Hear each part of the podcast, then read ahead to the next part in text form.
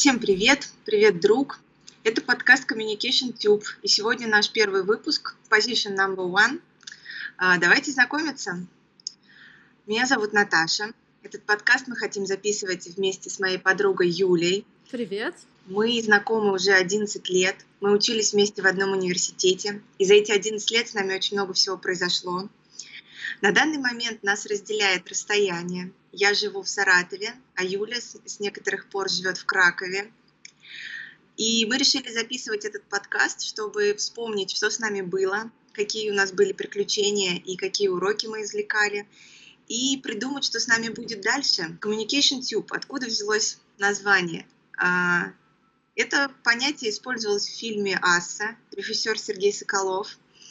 И нам очень нравился этот фильм в университете. Он оказал на нас э, значительное влияние. И, как нам кажется, Communication Tube — отличное название для подкаста, для общения, поэтому мы его и выбрали. Еще о тематике подкаста. Мы не хотели бы ограничивать себя строго тематикой контента. Здесь будет все, что нам интересно, какие-то вещи из прошлого, мысли, которыми мы хотим делиться друг с другом, и с будущей аудиторией, если она, конечно, появится, и о том, что нас вдохновляет сейчас. Первый выпуск будет посвящен воспоминаниям о нашем знакомстве. Это было 11 лет назад, когда мы поступили в Саратовский государственный университет. И о том, что с нами происходило потом, вы узнаете из нашего подкаста. Начнем про первый день в универе. Ты как ты его помнишь? Я помню, что я тогда себя чувствовала очень странно, как-то уязвимо и неуверенно, и мне очень не хотелось, чтобы это было видно. Вот так вот я помню. Ага. Я как-то странно, мне кажется, одета была в тот день а, в джинсах и в сланцах. Вот. Ну, короче, я, как всегда, у меня стратегия такая. Я подхожу к людям, которые... Я это уже как бы спустя время поняла. Я подхожу к людям, которые как бы немножко в стороне. Я помню, что я э, опоздала и зашла, и у нас была пара по матану. Ты поделилась, кажется, со мной учебником. Вот. Да? Да. И да, а потом мы что-то вышли, наверное, было так, что все столпились, а мы что-то с тобой такие вдвоем раз и пошли пешком уже на следующую пару в СГУ. И, в принципе, тогда так и познакомились. И мне, мне очень понравилось, э, помнишь, ты тогда носила этот пирсинг, вот это колечко у тебя было на губе. Да, да, это было прикольно. я, же, я же не помню, о чем мы там болтали. Мы с тобой сразу начали какие-то фильмы обсуждать. Я помню, я спросила тебя, какие фильмы тебе нравятся, и мы что-то начали перечислять, и ты такая говоришь, ну, в общем, мне нравятся социальные драмы. Да? Да, да. Я, я тогда знала такие словосочетания. Да, да, да. Вот. Наверное, это было впечатление после реквиема по мечте. Может я быть, да, да, тогда вот в том... Подозреваю. Это был 2007 год, и тогда вот эти фильмы все, они такие были на волне, вот «Реквием по мечте», «Игла», там еще что-то такое. Ну, я еще помню, что мы очень много фильмов у тебя дома смотрели. Я помню, что мы посмотрели, пока не сыграл в ящик вместе. Угу. Но это, может, уже не первый курс был, конечно, но его вот я точно помню. Ну, конечно же, там всякие Бриджит Джонс, гордость и предупреждение, какой-то это улыбка Моны Лизы, вот это вот все там, где да. жен, женские проблемы всякие поднимают. Мы так были этим обеспокоены. Слушай, ну Бриджит Джонс, э, мне кажется, мы с тобой смотрели вместе просто до последнего, по, по 100 тысяч раз. Я причем помню, что когда мы поехали по Walk and Travel, э, мы... У тебя был ноутбук какой-то маленький, да, и на нем было какое-то ограниченное количество фильмов. Да, скачанных вот. И мы их по нескольку раз смотрели, мне кажется, в течение этого путешествия. Да. Но очень выручало, что там был Wi-Fi бесплатный. В то время это, конечно, было круто. Бесплатный да, городской Wi-Fi. Wi-Fi. И можно было поставить загрузку Масяни, уйти на полчаса, потом вернуться и посмотреть серию Масяни возвращаясь к первому дню в университете, я, у меня не было в школе, как выяснилось, ни вообще интегралов, ни метода матиндукции. Вот. И а на первом же занятии с этого же как раз все начиналось, с метода математической индукции. Да, у нас тоже не было, в моей школе тоже не было. Вот. И, короче, я офигела, что все знали, а я не знала, я же хорошо училась в школе. Тем не менее, это не помешало нам э, устроиться в дальнейшем, э, работать в IT-компании. Э, я помню, что в магистратуре уже ты устроилась работать в ИПАМ. На первом курсе магистратуры я уже, да, попала в ИПАМ. Но я помню, что то время было довольно таким нервным, потому что э, вроде как учеба закончилась, одна, да, такая базовая ступень. А, я все думала про какую-то работу, пыталась что-то подобрать, найти, но как-то продавцом-консультантом уже что-то как-то не особо хотелось, и как-то меня, честно сказать, не очень стремились брать, потому что, видимо, я как-то, не знаю, не очень подходила на, на это, потому что у меня у самой это ну, как бы не лежало к душе, то есть я не знала, как общаться вот с людьми, там, как им помочь что-то выбрать, еще что-то. Я, а сама от продав, продавцов-консультантов сбегала в магазин. Да. Вот. И, короче, все мысли были только о том, типа, что надо что-то как-то устраиваться в жизни, надо что-то какую-то работенку туда-сюда. И, в общем, курсы. Не знаю, зачем я туда пошла, просто, наверное, от того, чтобы, ну, что-то, что-то было. Я сейчас точно не помню. Я не думаю, что я хотела становиться прям разработчиком. Э, вот. Угу. Я не знала, как бы с чего начать вот это вот. Но это мне, в принципе, помогло просто так раскачаться немножко. И потом, я помню, я отправляла резюме в куда? Ну, в ИПАМ. Я прошла, значит, два собеседования и меня взяли на, ну, типа, в УЦ. Это было такое вообще мега событие. Uh-huh. Я, я помню, я когда училась в УЦ, я чуть не померла, потому что у меня начались какие-то жуткие простуды от э, стресса. И я не переставала все равно ходить, там, сидеть в этом УЦ по 10 часов, потому что мы перманентно вообще ничего не успевали. Эти задания сдавать, делать вот эти вещи, это для меня оказалось таким, ну, довольно сложным. Вот. Но потом зато очень быстро завертелись события, буквально там через месяц после УЦ взяли сразу прям на работу, на рабочий проект, э, и все, как бы трудовой договор, и уже все, я как бы уже работаю. И у меня есть зарплата все время. Uh-huh. Вот. Это реально буквально там за два месяца случилось. И это был такой релиф вообще, просто вот оно как бы отлегло. Угу. Потому что я так, так боялась того, что я уже в магистратуре, я там, да, я получаю там две стипендии, но это капля в море, потому что я там еще на работе, на подработке, еще там где-то что-то, но все равно этого как бы на жизнь уже не хватает, а родители уже взрослые, и тут младший брат как бы, угу. ну, на него тоже им нужно тратить, и я как бы уже чувствовала, что я хочу как-то отпочковать в этом плане. Угу. Вот, и этот страх, он как-то, в общем, как тень такая ходил за мной.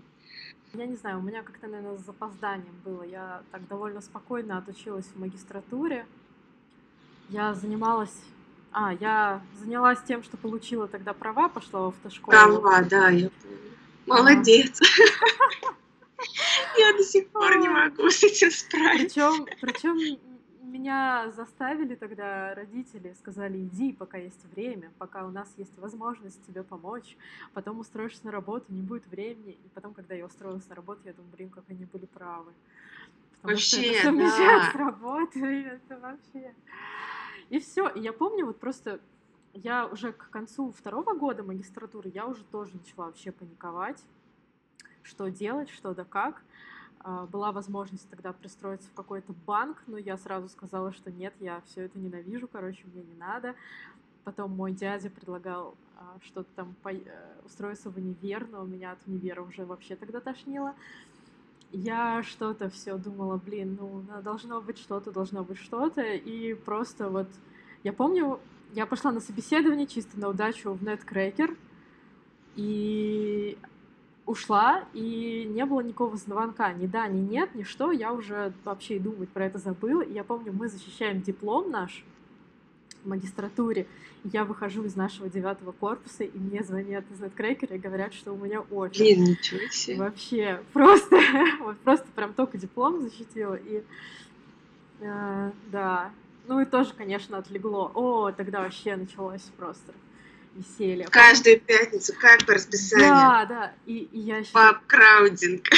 Да, я еще больше тогда переехала жить а, на улицу Большую Садовую, вот в ту квартиру, где снимала. Да, Прикольно. классную эту квартиру, большую. И, блин, это было классно. Мы уже были такие работающие, уже сами себя там что-то обеспечивали. Да, уже могли без А. э, э, угрызений совести тратиться на себя. Да. Когда я вот выбирала, кем мне быть, И почему пойти на мехмат, вот, у меня был какой-то, мне кажется, ограниченный список очень того, что вообще можно в этом мире делать и получать за это денежку. А делать-то можно на самом деле все что угодно и получать денежку за все что угодно. Слушай, ну это приходит уже сейчас. Ну, вот мне у меня это приходит, при- пришло вот совсем недавно. Раньше я думала, что все, нет, есть какие-то рамки. Ты должен устроиться в какую-то компанию, компания должна быть хорошая, они должны платить тебе деньги, ты должен Ну, это- развиваться, Да, это такой такое. очень безопасный как бы способ. Да, да. И когда, ну, мне кажется, что вот когда ты к этому безопасному способу приходишь, и когда у тебя есть уверенность, то, что хотя бы это ты можешь, ну, не хотя бы, да, если говорить о работе в IT, ну, как бы ты можешь, как бы, ну, как бы далеко не каждый, да, может. Вот. И потом уже, да, начинаются всякие мысли о том, что ты, например, думаешь, что надо уделять время там рисованию, танцам, там, может быть, чем-то еще, что-то еще сделать. Но это уже, оно как-то уже легче, что ли, приходит все эти мысли, ты уже как-то знаешь, что если что, у тебя все есть, но ты можешь больше, ты можешь еще чего-то хотеть. И как бы, если есть желание и силы пробовать. Ну, Ну, так. может быть, да. Но я хочу сказать, что вот в этом плане, мне кажется, мы с тобой немножко отличаемся от... э, Ну, точнее, есть еще такие, как мы, но большинство людей, они все-таки... Мне почему-то всегда кажется, что они все-таки начинали с того, что они ставили себя в центр. М, Вот. И я немножко жалею о том, что я, ну, типа, поздно. Мне кажется, что я поздно поняла, что мне надо еще, типа, для себя и рисование, и вот это, и вот это, и еще что-то. Типа, чтобы чувствовать себя хорошо. Вот. Ну, я не знаю. Может быть, и не так. Просто я вот, опять же, работая вот в этой сфере, э, вижу каждый день, как люди м, как люди делают этот выбор просто. а- Одни типа говорят, извините, коллеги, я убегаю со звонка, потому что у меня там то-то, и даже не обязательно озвучивать. Мгм. А кто-то остается еще там 40 минут сидит и слушает что-то. Вот. Мгм. И, блин, просто было бы сделать это как бы один раз и все, и чтобы оно запомнилось, и всегда так было. Но это, блин, каждый день надо вот, э, работать. Вот. И мне что-то кажется, что вот я как-то слишком поздно об этом начала думать. Мне все время казалось, что вот надо сначала польза, вот это вот все как бы качаем, паровоз толкаем, а Мгм. потом уже поняла, что на себя может и не остаться. Мгм. Ну, то есть, да. Хочешь сказать, что сейчас такой важный скилл, да, как-то разграничить а, то, что ты обязан делать а, для кого-то, ну, как бы в том числе и для себя, да, если говорить там про работу, и а, как бы разделять, э, отделять себя, вот именно свое я от этого всего. Ну, для меня, да, для меня это две отдельные вещи. Но есть такие люди, которые целиком в своей профессии, и их больше ничего не интересует, например. Мгм. Ну, не то, что не интересует, а они как бы, ну вот, я не знаю, это, видимо, когда профессия и призвание, они как бы сливаются в одно. Вот. Но мне кажется, сейчас не очень часто так происходит. Да. Может, и всегда не очень часто так происходило. Сложно сказать. Да.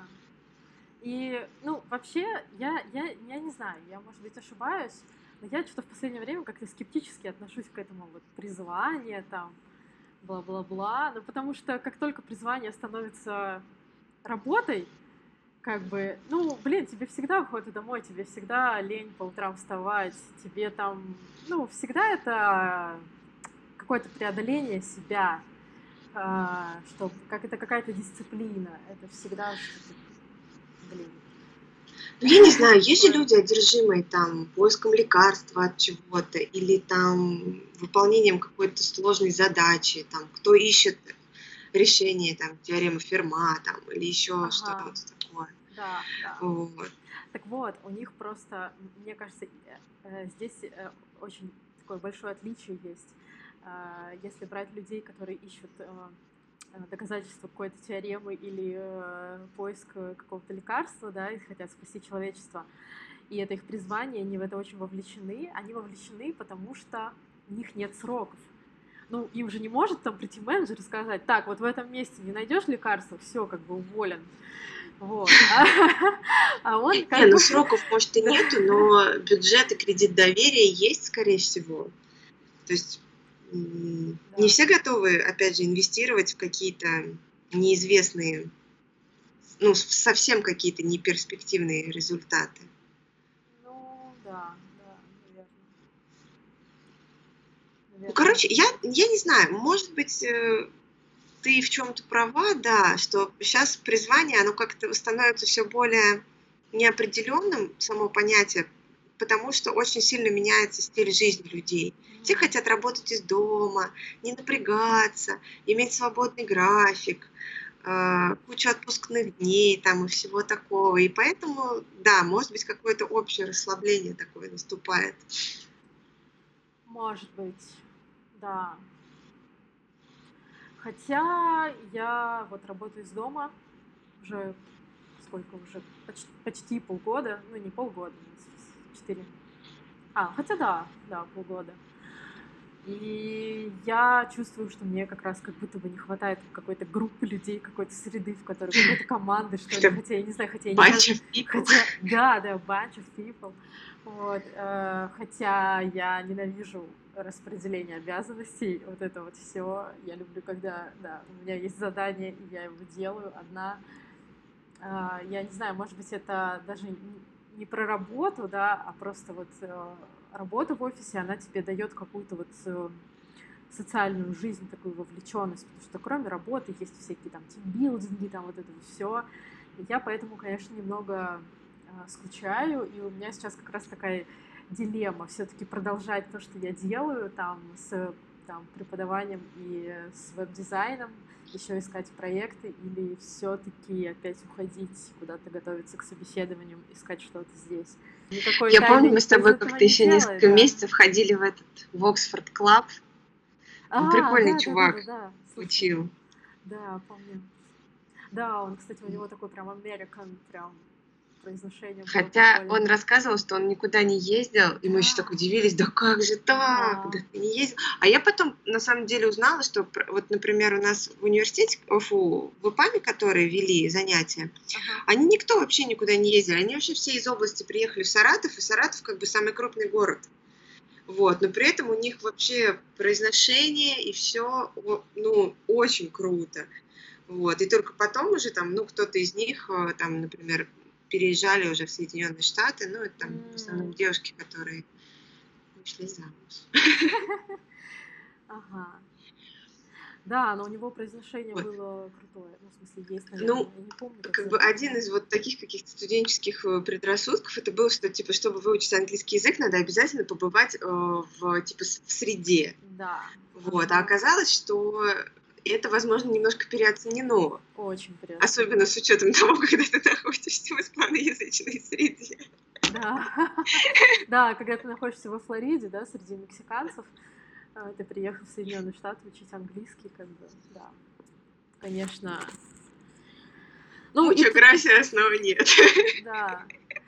Я, я еще думаю, что это переоценено, потому что все равно, да, чтобы тебе приехать в среду и погрузиться в среду, тебе все равно надо знать какие-то основы. Тебе нужно все равно что-то знать, потому что вот сейчас уже прошел практически год, как э, мы живем в Польше, и я очень, конечно, так э, мало могу что сказать. Конечно, оно цепляется, да. Ну, по-польски, в смысле. Да, по-польски. Но все-таки э, учить надо самой. Надо сидеть, заниматься, надо учить. Потому что, ну, это невозможно. Ну и что, что ты в среде? Ну, плюс еще надо, когда ты в среде, нужно, в общем, искать способ коммуникации. Mm-hmm. Когда ты, ну, как бы, у тебя нет, например, каких-то знакомых, то тебе и пообщаться не с кем. А если знакомые русские, то вы же не дураки, вы же да. не будете друг с другом Конечно. не по-русски разговаривать. Естественно, разговаривать здесь. На... Вот. И это как-то тоже немножко не, не на пользу идет. Да, конечно, и так и получилось, что никакой среды-то, в принципе, не образовалось, потому что все сейчас... Потому что мы не, да, мы не жили в семье, мы жили да, сами по себе. Да и общались только друг с другом и с э, коллегами по работе, которые были испанцы. Да. Ну, в смысле, не испанцы, а испаноязычные. Да. Единственный скилл, наверное, прикольный, это восприятие на слух. То есть у тебя да, слух привыкает, ты постоянно слушаешь там английскую речь, или как здесь сейчас постоянно польскую речь, и ты уже у тебя есть представление о том, как это чет, четко, правильно произносится носителем языка. И вот уши постепенно привыкают, да, к этому. И вот в этом, может быть, да, есть плюс. Как-то так. Короче, никаких специальных условий не надо, как выясняется всегда, кроме твоего желания. Это вот прям точно. Ну, в общем-то, да. Это был подкаст Communication Tube. В следующем выпуске мы будем говорить о нашем опыте участия в программе Work and Travel – и о наших приключениях во Флориде и о том, как эта поездка нас изменила. Всем пока!